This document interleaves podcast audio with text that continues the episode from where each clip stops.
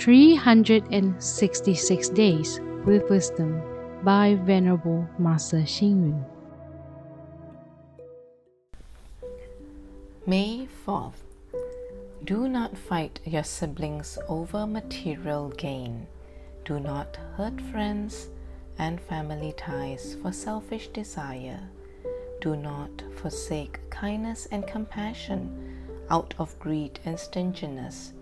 Do not damage the harmony of society and country by violent acts. As the old sayings go, two brothers work well together in the battlefield, and the united strength of brotherhood can cut through gold. In Chinese, brothers are described as hands and legs. With both hands and legs coordinating together, one can unleash great strength in life. It is painful to parents when their children fight one another, and it is the misfortune of children if their parents are not in harmony. Hence, it is important to practice family ethics. Parents have to be compassionate, and children have to be filial. Parents have to respect and love each other. Siblings are like hands and legs, they should help one another. How can people develop great strength in their lifetimes if their hands and legs are incomplete? Since ancient times, many siblings could not get along with one another in a big family.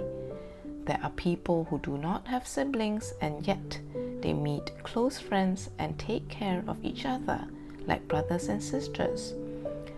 These are also people who live alone and without any siblings. Li Mi in Sui dynasty sighed. I had no children in my family nor even any close relatives to assist me outside.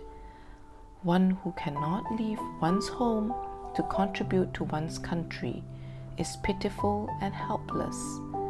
Bo Yi and Shu Qi offered the throne to each other and strengthened their bond of brotherhood. Ji Cha from the Chu kingdom in spring and autumn period offered his throne to his elder brother three times which won him high respect from his fellow countrymen.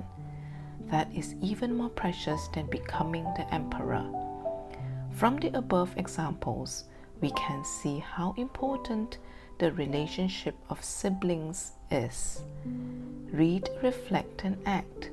Siblings are like hands and legs, they should be supportive to one another.